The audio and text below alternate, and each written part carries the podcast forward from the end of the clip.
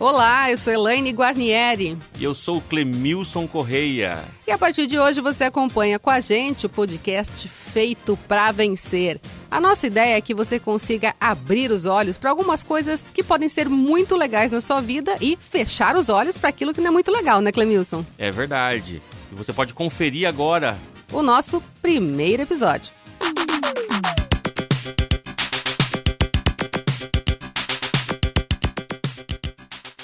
Clemilson, sobre o que falaremos hoje? Vamos falar, Elaine, sobre julgamentos. Uau! Você aí que está ouvindo a gente, costuma julgar muito as pessoas, as situações? Acho que ser isento totalmente é impossível, né? Eu também penso. É, é do homem, né? Do homem e da mulher fazer julgamentos. 100% ninguém. ninguém. Do ser humano, né? É do ser humano. Faz parte do ser humano fazer os seus julgamentos, mas tem alguns que a gente tem que comentar que podem ser evitados. É, o problema é o que você faz com esse julgamento, porque enquanto ele mora dentro da tua cabeça, não está fazendo mal para ninguém em princípio, talvez para você, mas para outra pessoa não. Mas quando você resolve se achar no direito de colocar isso para fora e jogar na cara do outro, escrever na rede social, aí sim a gente tem um problema sério. Com certeza. Todos nós temos uma opinião própria.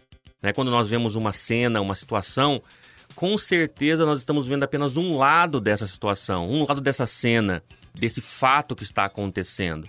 E para um fato, existem várias explicações, vários lados, digamos assim. Você pode ter o seu julgamento, mas tem que ter muito cuidado com o que você faz com ele. Exatamente, até porque o nosso julgamento tem a ver com aquilo que a gente conhece de mundo. Então eu julgo com as informações que eu tenho sobre aquilo ou com o que eu me identifico. Olha aí que pegadinha para você pensar. Às vezes eu só consigo enxergar aquilo que eu identifico, mas pode ter milhões de coisas ali. Podem existir coisas que eu não consigo enxergar e que esteja muito além da minha capacidade de julgar. Perfeito. Inclusive em história, nós comentamos muito sobre isso. A grande dificuldade, Elaine, de você ir para um momento do passado e fazer um julgamento sobre aquilo que aconteceu é muito difícil.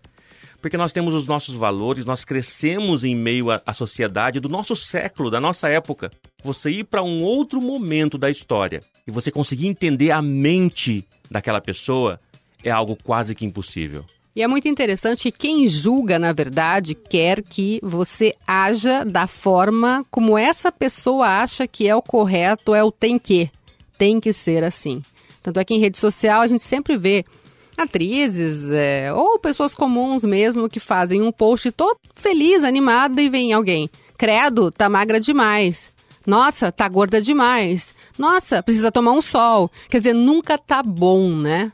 Isso mesmo. As redes sociais, Elaine, ela ampliou a possibilidade de fazer julgamento. Até mesmo porque aqueles que o fazem estão distantes fisicamente daquela pessoa. É a frieza de um post, é a frieza de uma rede social e, e a vontade né, de expressar né, de uma forma sem medir né, as consequências da sua própria opinião.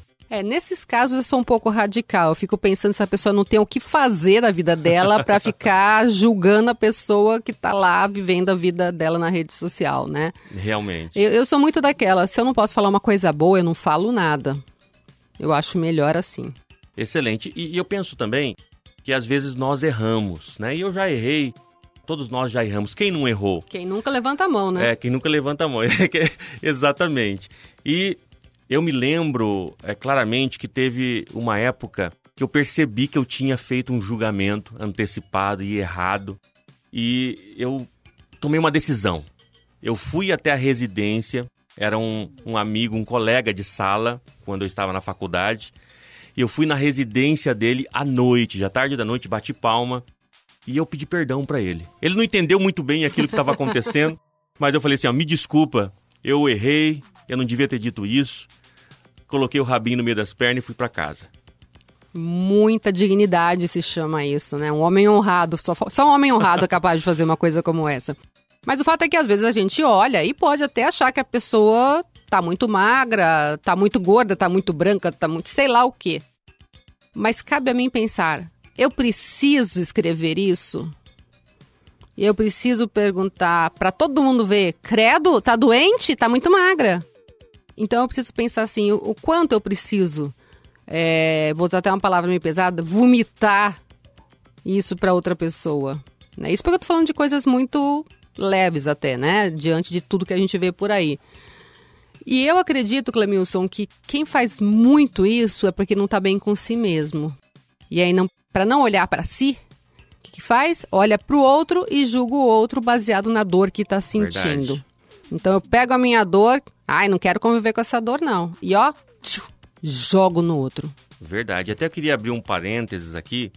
Pensando um pouco no mundo corporativo, às vezes acontece muito isso, principalmente quando você está com raiva. Você recebe um e-mail, por exemplo. Acontece muito, recebe um e-mail e você percebe que aquele e-mail tem algumas coisas que te fere e você responde um texto dando negrito em algumas coisas que não precisava.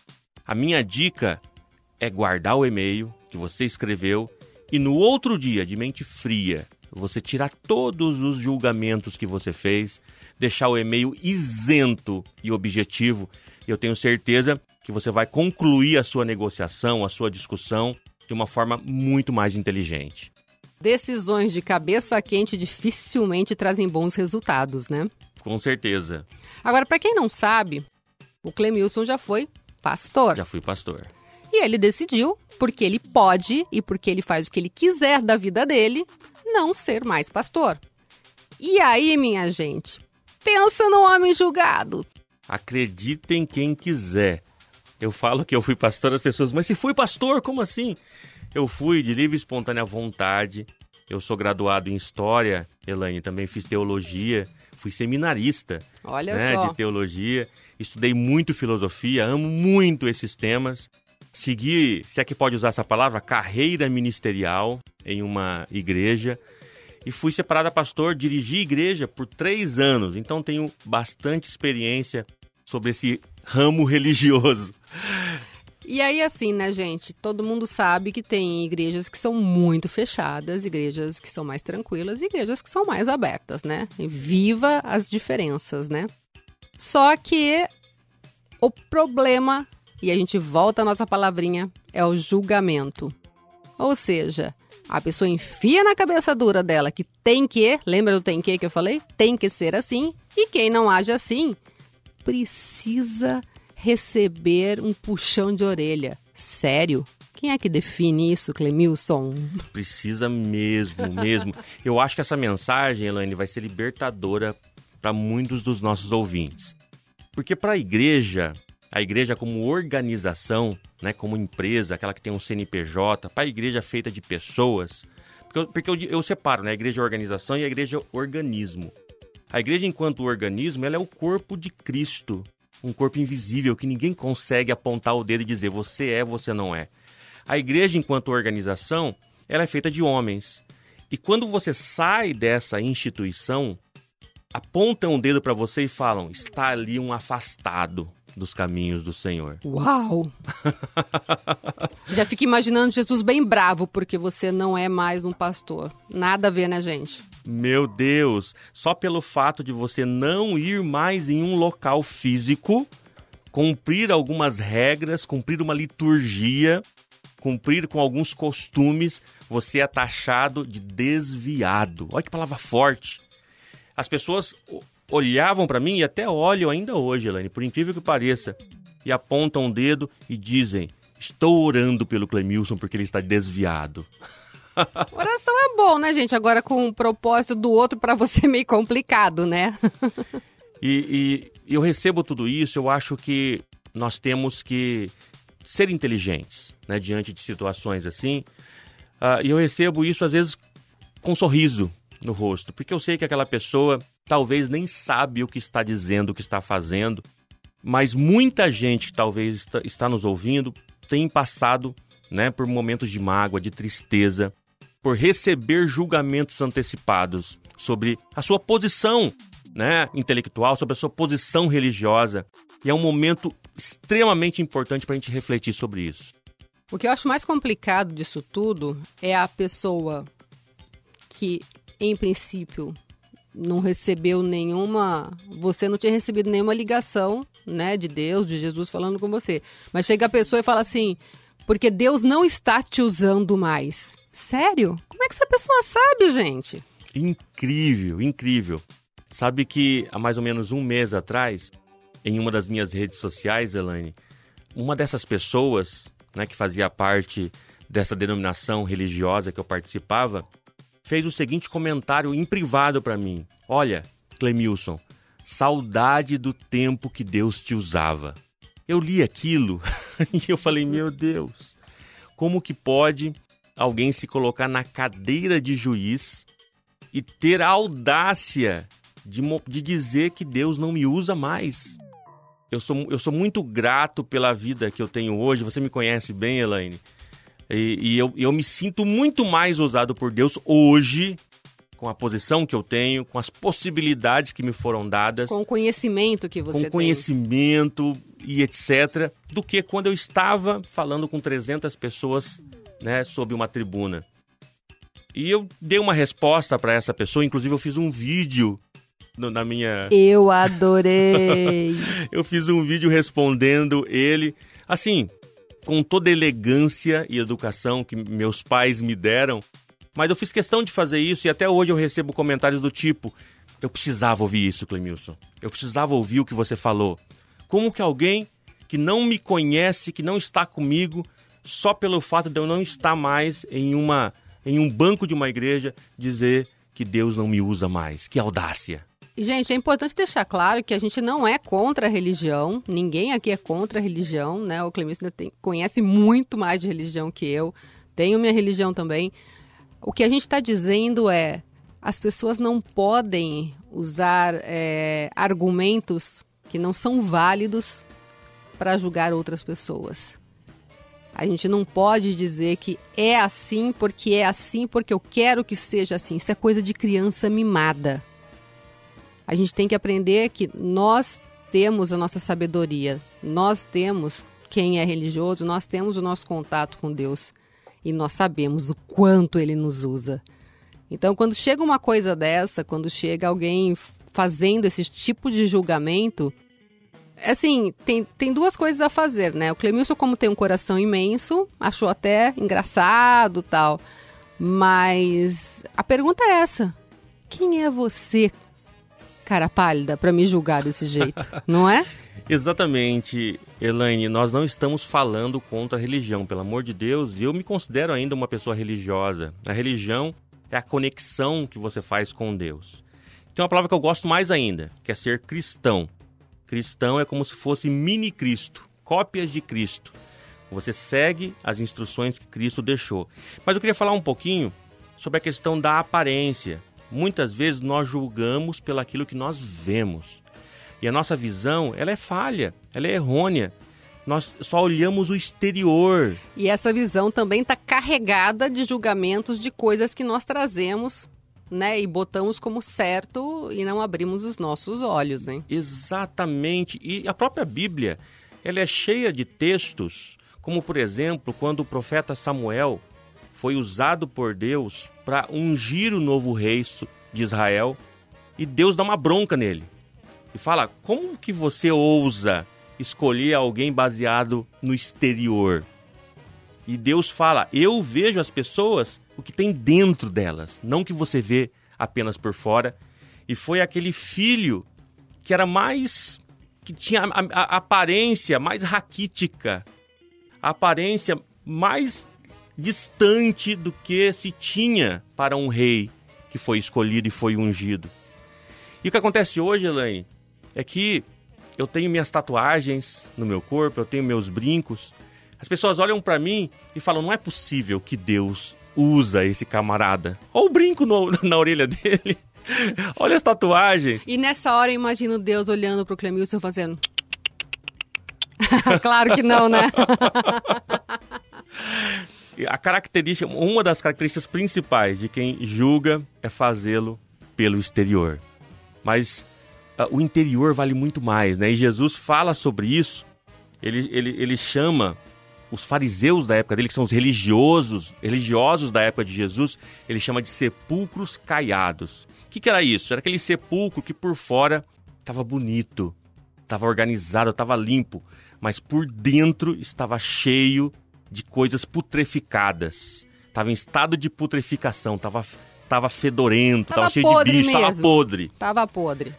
E é isso, é justamente isso. Muitas vezes nós estamos é, olhando uma pessoa que aparentemente é uma pessoa extremamente religiosa, uma pessoa que nós devemos seguir, mas por dentro está completamente cheia de coisas ruins, que não, que não agregam em nada a nossa vida, e o contrário também é válido. Exatamente. A gente vai falar um pouquinho também do, do tal do body shaming, né? Que todo mundo já deve ter ouvido falar. Que aí a pessoa fica tão alucinada por conta de cobranças, por conta de uma série de coisas, de julgamentos, claro, que ela quer ter o corpo da fulana de tal. O cara, não importa o, o, que, o que ele está usando no corpo dele vai fazer com a saúde dele, mas ele quer ficar com o corpo igual do fulano de tal. Ele quer crescer, ficar grande. E tudo isso, gente, é para conseguir um julgamento bom, né? Acha que isso vai fazer com que a pessoa tenha um julgamento bom. E assim, é, o que a gente julga faz mal pro outro, faz mal pra gente e a gente não tem noção até onde isso pode prejudicar uma outra pessoa, né? A gente não sabe até onde dói numa outra pessoa. A gente vê muitas é, modelos e atrizes sendo julgadas, algumas pessoas até falando, eu sou como eu sou e é isso, gente. Gostou, gostou, não gostou, um beijo. Mas para chegar nesse ponto, hum, tem sofrimento, tem terapia, porque alguém apontou o dedo e disse, tá muito gordo, tá muito magro, tem uma gordura aqui, tem um negócio ali, tem... Verdade. É, é uma situação né, que, que atinge todos nós. Todos nós já passamos por isso de alguma forma, seja no aspecto religioso, seja no aspecto profissional, né, seja seguindo né, esses modelos de beleza né, que, que nos, nos são impostas. E eu penso que o caminho da solução, que é muito difícil, como você pontuou, Elaine, eu sempre dizia que é você ter humildade. Eu, eu gosto de olhar o significado da palavra humildade, que às vezes nós pensamos que, que a humildade está ligada a alguém com cabelo desgrenhado, com aquela roupa velha. Olha que pessoa humilde, é, né? É, simples, né? É... Até a pobreza tá ligada à humildade, né? E a humildade, ela vem do, do latim humus, tá ligada à terra. Quando você é humilde, você sabe quem você é. Você sabe a sua constituição. A pessoa humilde, ela não fica nem feliz com as palmas e nem triste com os tomates na cara, porque ela sabe o seu valor. Não é o que a outra pessoa pensa de você que vai mudar o que você sabe de você próprio. Você permanece intacto, inamovível, porque você sabe quem você é de verdade. Esse é o verdadeiro humilde. Eu não, eu não digo para você, Lani, que eu alcancei esse nível, né, zen, nirvana da humildade. Mas eu evoluí um pouco nessa direção e isso tem me ajudado. Quando eu recebo uma pedrada, eu falo, Clemilson, você não é isso que ele está falando. Você não é esse cara que ele está falando. Então, ignora. É, eu acho que uma coisa interessante é quem está me julgando e que conhecimento essa pessoa tem para me julgar, né? Muito bem, verdade. É uma coisa para a gente sempre pensar. E assim, gente, é, dizer que zerou, que não vai doer, mentira, vai doer, né? Se alguém fala, sei lá, um exemplo que aconteceu comigo. É, eu fui provar uma saia e aí a vendedora, uma, uma, vendedora tinha me dado um número e a outra falou assim: não, acho que pode dar um menor, tal, não sei o quê. E eu não sou aquela pessoa magérrima, não sou e estou muito feliz com o meu corpo, me cuido, meus exames estão ótimos, faço minha academia, tá tudo certo, né? Porque eu posso ser como eu quero, certo? E você também.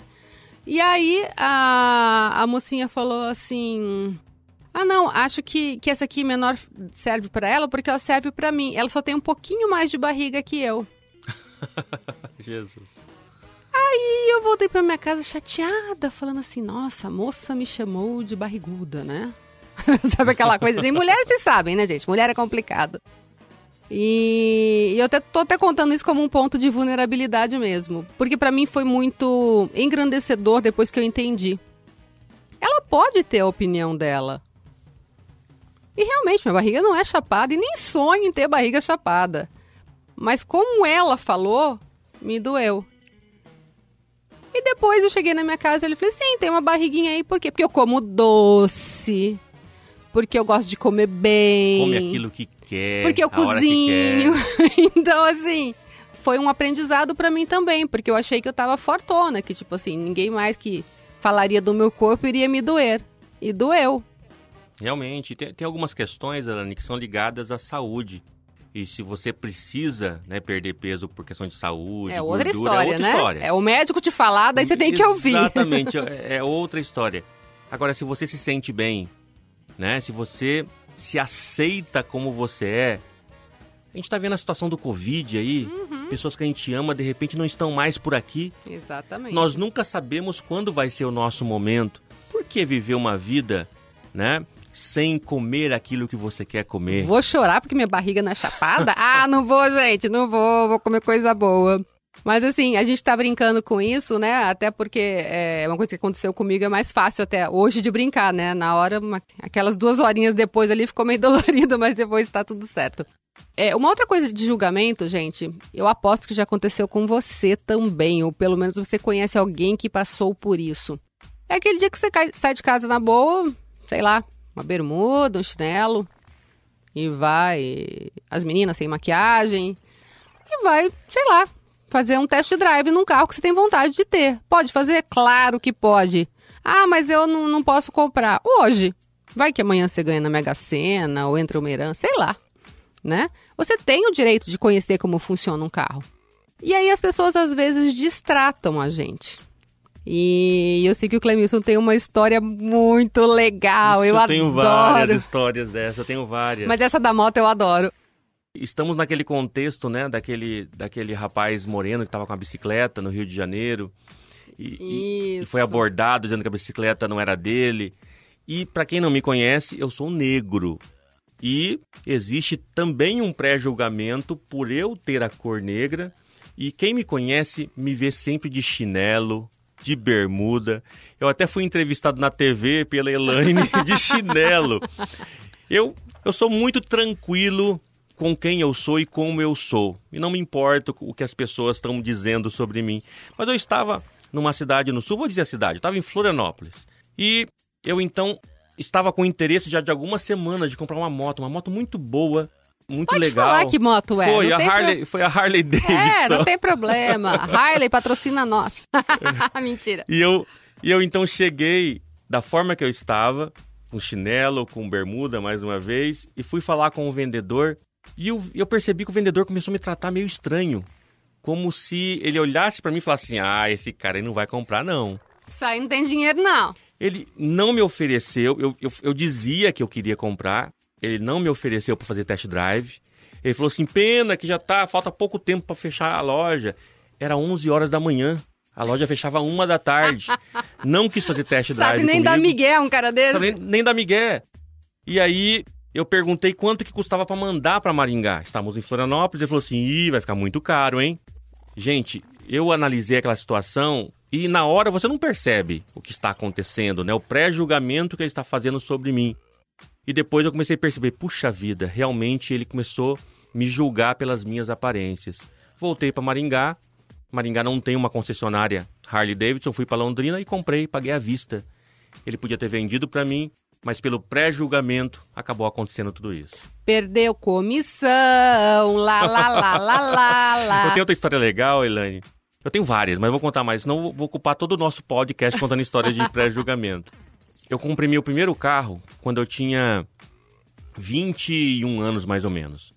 E comprei através de consórcio. Paguei lá uma cartinha de consórcio. Fui o último a ser sorteado, acredita? Tanta Olha sorte só. que eu tenho.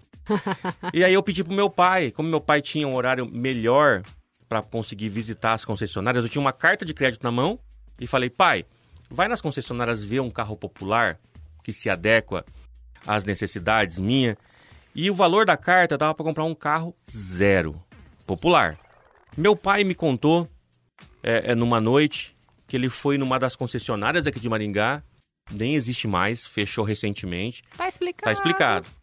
E ele chegou lá, mas ele chegou, se eu sou negro, meu pai, eu brinco com ele, é negão. A gente, a gente chama um ao outro de negão. E ele traba, trabalha na, trabalhava na construção civil, imagina, negão, todo sujo de massa, de cimento, voltando da construção civil, e ele chega na concessionária e fala: Oi, por gentileza, eu queria falar com o vendedor. A moça recepcionista apontou para a vendedora. Ele chegou até a mesa da vendedora. Com licença, eu queria dar uma olhada nos carros. Você é a vendedora? E ela chegou, não cumprimentou ele e apontou lá para fora e falou assim: Senhor, carro usado é lá fora. Você pode imaginar? Que situação. A situação. Quando meu pai me contou, eu queria processar. Eu falei: Você quer saber? Deixa esse negócio quieto. Ela não sabia que ela estava falando né, com o meu pai que ele tinha uma carta para comprar um carro zero à vista dela. Pelo pré-julgamento aconteceu o que aconteceu. Vou repetir. Outra aqui, perdeu comissão. Perdeu comissão. Lá, lá, lá, lá. Mas assim, gente, a gente só tá contando essas histórias, na verdade, para que você pense nisso, né? Ah, minha cabeça é minha cabeça. Eu posso achar que, sei lá. Não acho, tá, Clemilson? Que o Clemilson tinha que usar a calça social da Versace da Hugo Boss. Uhum. Nossa, quanta propaganda estamos fazendo hoje. É, patrocina nós, mentira. Mas ele escolhe andar de bermuda. O que, que eu tenho a ver com isso, gente? A vida dele. Exatamente. É só uma suposição. Eu gosto só de camisa... você de bermuda, meu amigo. Eu tenho só camiseta preta, bermuda e chinelo. Exatamente. Eu não tenho nem calça social em casa. Ah não tenho. Então, assim, gente, você pode pensar. Claro, cabeça é sua. Não estamos dizendo que queremos entrar na sua mente para que você não pense. Mas você tem que pensar 750 mil vezes se você precisa colocar isso para fora. Se você precisa Exato. escrever numa rede social. Porque assim, se a gente não tivesse julgamento, a gente não teria racismo. A gente não teria homofobia. A gente não teria machismo. Então, assim, esse bate-papo é para tentar é, acender uma luzinha aí na sua mente para uma palavra chamada respeito. Muito bem. Eu posso não achar bonito o vestido que a Mariazinha chegou hoje. Mas é dela, ela comprou porque ela gosta, ou ela ganhou. O que é que eu tenho a ver com isso? Ou curtiu o cabelo. É, cuido da minha corte, vida, de, não é? penteado, é? Exatamente. Se eu não quero um cabelo vermelho, eu não faço cabelo vermelho em mim. A pessoa tem direito de ter o cabelo da cor que ela quiser. Então, talvez esse seja um pequeno passo para a gente começar a respeitar as pessoas. Porque a partir do momento que todo mundo puder ser respeitado, eu sei que é um sonho, mas a partir do momento que as pessoas se sintam respeitadas, elas podem ser quem elas são. E quando elas são quem elas são, elas vão produzir muito mais, elas vão evoluir muito mais, porque elas também vão se respeitar mais. Quando ela é desrespeitada, muitas vezes ela acaba até se desrespeitando para agradar o fulano que julgou. E isso, gente, é a pior coisa que a gente pode fazer. Eu já fiz isso num relacionamento abusivo. As marcas ficam pesadas e doloridas. Eu imagino. Até Sara, mas a gente lembra depois. Fica a marca. Fica e fica pensando por que é que eu fiz isso, né? Então, a partir do momento que a gente respeita as pessoas, a partir do momento que a gente olha com um olhar de amor, de acolhimento, a gente faz com que elas se sintam melhores também com que elas possam acreditar mais nelas e desenvolver o que elas quiserem desenvolver a partir de quem elas são, não de quem eu quero que elas sejam. Eu acho que o exemplo magno é Cristo. Cristo é o líder magno, o exemplo magno. Jesus, ele numa tarde ensolarada, ele se achegou perto de uma prostituta, uma samaritana que já tinha tido cinco homens. Ele não se importou com o que as pessoas iam dizer. A primeira pessoa que viu Cristo ressuscitado foi uma mulher. Jesus se importava com as minorias. Jesus se importava com as pessoas que eram ficavam lá reclusas com uma doença, com uma lepra. Jesus ele não olhava para aquilo que as pessoas apontavam e dizia: "Olha lá, ele, o que ele está fazendo". Então respeito é a palavra certa. Está corretíssimo. Pense várias vezes antes de escrever alguma coisa, mesmo porque, Elaine, quando se escreve algo, vira prova judicial. Exatamente, ainda tem essa. A justiça está de olho nisso e tem muitos casos aí que por um post, uma escrita, fica as suas pegadas registradas. Pode até apagar, mas fica as pegadas registradas e a pessoa pode até te processar, te acionar judicialmente.